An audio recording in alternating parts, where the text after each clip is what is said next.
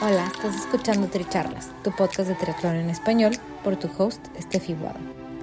Este es un espacio donde triatletas y en ocasiones atletas de diversas disciplinas nos comparten sus experiencias y lecciones aprendidas. Además, podrás escuchar de expertos y o conocedores sobre temas que te ayudarán a potenciar tanto tu desempeño físico como mental. Nuestro objetivo es que de cada episodio te lleves información valiosa para acompañarte en tu crecimiento de mente, cuerpo y espíritu. Déjate inspirar y ponte a entrenar. Si te gusta lo que escuchas, te agradecemos compartas el episodio, nos sigas y nos apoyes con un rating de 5 estrellas.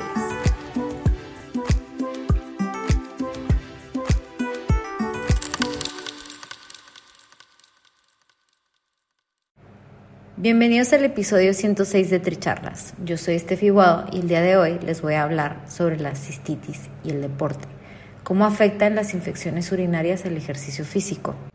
La cistitis es una infección muy común, manifestándose principalmente en mujeres.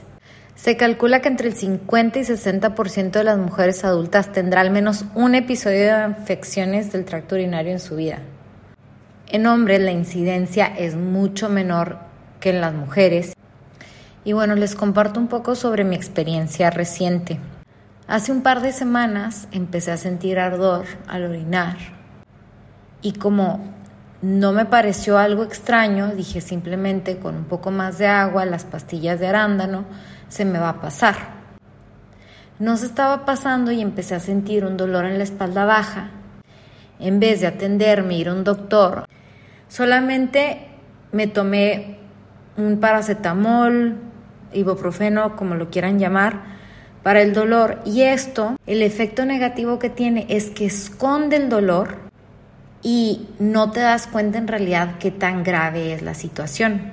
Yo estaba en un viaje de trabajo en Nápoli y como ya me estaba sintiendo como progresivamente un poquito peor, decidí anticipar un poco mi visita a Roma porque tengo una prima allí. Ese mismo día en la noche me desperté temblando, con muchísimo frío y no me podía ni siquiera parar de la cama.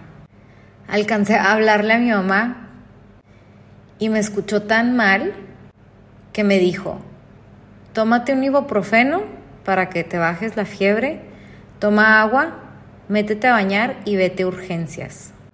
Y bueno, aquí les tengo que contar un poco del sistema sanitario italiano porque fue una gran parte de la experiencia. Nadie me contestó al teléfono de emergencias, entonces opté por llamar a un taxi y pedir que me llevara directamente a emergencias. Cuando llego a emergencias, me toman la temperatura y me dicen, estás a 40.8 grados. No te podemos admitir aquí, tienes que ir a urgencias de personas con fiebre porque es como la sección también de COVID. Llego al punto de emergencias donde están las personas con fiebre y me dejaron sentada afuera como 40 minutos mientras atendían a una persona que estaba adentro, me hacían la prueba del COVID y ya cuando una vez salió el resultado negativo, me dejaron pasar, me hicieron los estudios y me pasaron a un cuarto en una silla con, con un antibiótico intravenoso, me dieron algo que le llaman taquipirina, que es para precisamente para bajar la fiebre y para el dolor. Y en algún punto de la mañana viene el doctor y me dice, bueno, según tu diagnóstico vas a pasar al centro de, de emergencias general y vas a seguir un, procedimiento, un tratamiento de antibióticos. Para este punto yo estaba pensando como que, bueno, en un día mañana me voy o en un ratito más me voy. Y resulta que cuando llego al otro lado de emergencias, después de un día me dicen que me voy a quedar cinco días. O sea, a este punto nadie me había explicado qué tan seria era la situación, cómo estaban las cosas simplemente entré a la segunda parte de emergencias, me asignaron una silla en un pasillo y ahí estuve dos días. Me tenían en una silla afuera del baño con la luz prendida y todo el pasillo estaba lleno de pacientes. No había una sola cama disponible en todo el hospital. Inclusive los doctores nos tenían asignados como, ah, tú eres eh, la persona, el paciente tal que está en el pasillo. O sea, te tenían identificado como si el pasillo fuera una habitación y como si tu silla fuera un cuarto. Y además de eso, como hay tanta gente en Roma, y este es un hospital público, que era el que estaba más cerca a casa de mi prima, había de todo, de todos los casos y condiciones. En vista de la situación, yo llevaba ese tiempo que estaba en emergencia sin poder dormir y yo ya me quería ir, o sea, apenas se me bajaba la fiebre y yo ya estaba buscando la manera de irme. Mis papás inclusive me bromeaban conmigo que soy como los perritos, que ya se sienten bien y se quieren ir. Pero como tampoco me habían dado mi diagnóstico ni había podido ver mis resultados, no, no tenía un, un entendimiento de qué era lo que estaba pasando. Entonces, gracias a Dios, tengo familia en Roma y me ayudaron a conseguir una habitación en un hospital privado donde tenía una cama, un cuarto para mí sola, con una ventana, un baño. No saben lo agradecida que estoy por, por, es, por eso, por todas esas cosas que parecen tan simples, pero una vez que no las tienes, ahí es cuando te das cuenta de lo básico y lo importante es que son ese tipo de, de cosas, como tener una cama, un servicio médico decente, un baño donde te puedes bañar. Y bueno, cabe mencionar que el sistema sanitario médico en Italia es gratis. Entonces, en este primer centro, en este primer hospital donde estuve, no pagué nada. Pero bueno, también mi recuperación iba a ser muy lenta si no podía dormir, si estaba en esas condiciones y sobre todo porque me estaban diciendo que me iba a quedar mínimo cinco días. Y bueno, como les contaba, por suerte me pude cambiar de hospital, me ayudaron a, hacer la transición de un lugar a otro y a partir de que llegué al nuevo hospital ya mi recuperación se fue dando de una manera mucho más rápida, mucho más informada, porque los doctores me estaban explicando constantemente qué era lo que tenía, cómo iba las mejoras, qué efecto estaba teniendo el tratamiento, los antibióticos en mi cuerpo. Como les compartía en un inicio, esto es algo muy común en las mujeres y más aún en las mujeres deportistas. Somos muchísimo más propensas, inclusive cuando empecé a compartir sobre este tema en la cuenta de Instagram de Tricharlas, recibí varios mensajes de ustedes diciéndome, ay, a mí me dio una infección urinaria después de un Ironman, después de un Ultra, después de varias carreras así. Y bueno, tomando esos ejemplos, imagínense, cuando uno está en un Ironman, que son usualmente más de 10 horas para una persona normal, vas con tu mismo traje, la natación, toda la bicicleta, si te haces pipí en tu traje durante el recorrido en bicicleta y todavía te bajas a correr el maratón y todavía terminas la carrera y no es que uno se cambie inmediatamente y no es que uno se bañe inmediatamente. Entonces, todas esas bacterias que están ahí pueden causar una infección urinaria. Ahora, otro tema muy importante es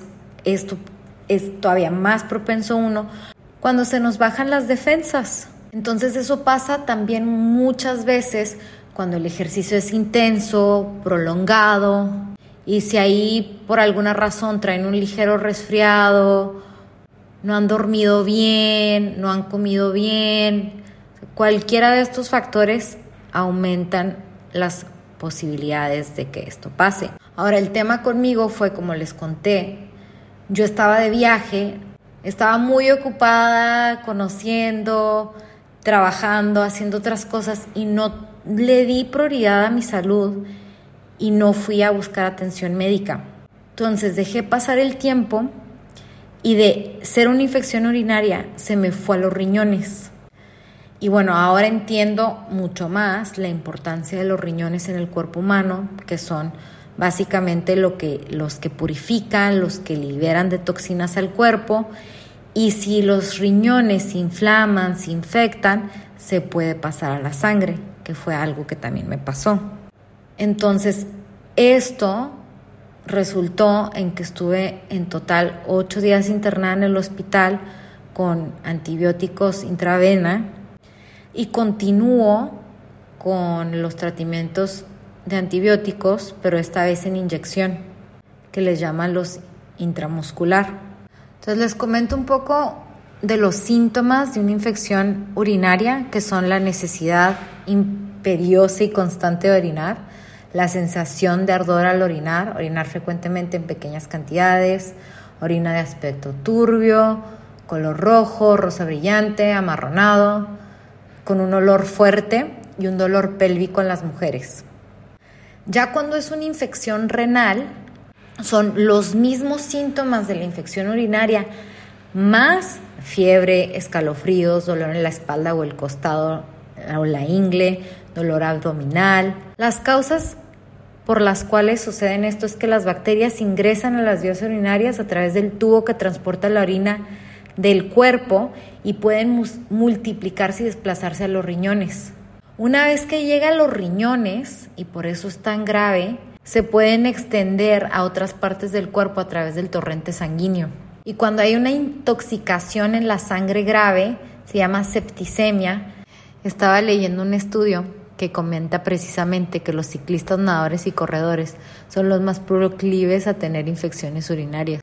Entonces, bueno, al final mi recomendación es, cuando terminen de hacer deporte, quítense ese short sudado y bañense, límpiense, si no tienen la oportunidad de bañarse, encuentren la manera de mantener, o sea, sobre todo para las mujeres, su zona muy limpia. Y bueno, otra, otras de las recomendaciones que dan los doctores, y me la repitió constantemente mi doctor, es orinar después de la actividad sexual, mantenerse bien hidratado, ducharse en vez de tomar baños de tina, reducir el consumo de azúcar y carbohidratos refinados. Y bueno, entre algunos alimentos que favorecen una buena salud urinaria están los arándanos rojos, los probióticos, el enebro, el té cola de caballo, y bueno, para mí ahora me toca pues seguir las indicaciones del doctor, seguir con los controles médicos y aunque no sea algo bonito, no es un logro, les platico desde un lugar de mucha vulnerabilidad porque creo que esto es algo que merece la pena ser compartido, que, que lo sepan, que lo conozcan y que tomen sus precauciones también porque no está padre, no ha sido una experiencia bonita, o sea, la verdad es que se puede evitar con las recomendaciones que les acabo de compartir. Y bueno, cuando tengan algún síntoma, que sientan que algo no va bien, vayan y atiéndanse. Sea, yo sé que los deportistas a veces somos muy cabeza dura, nos sentimos invencibles, pero de verdad es que hay cosas que sí o sí tenemos que ir a consultar a un experto. Nuestro cuerpo es maravilloso, capaz de muchísimas cosas, o sea, nos acompaña a través de entrenamientos durísimos, lo sometemos a muchísimos esfuerzos, entonces hay que escucharlo, hay que escucharlo y cuando nos veamos en alguna situación en la que algo no va bien, detenernos, escucharlo y buscar atención médica. Espero que de verdad les sirva mi testimonio porque básicamente esto es lo que es y les agradezco por, por estar y por todos sus mensajes mientras estuve en el hospital. Gracias por ser parte de esta comunidad de atletas inspirando atletas. Este espacio es traído a ustedes en colaboración con Ojana Triathlon, donde atletas de todo tipo nos comparten sus experiencias y lecciones aprendidas a través del deporte. Los invito a suscribirse al podcast y ponerse en contacto conmigo a través de la página en Instagram de Tricharlas donde me pueden dar sus comentarios, sugerencias, si conocen alguna persona que tiene una historia para compartir con nosotros. Y estamos en contacto.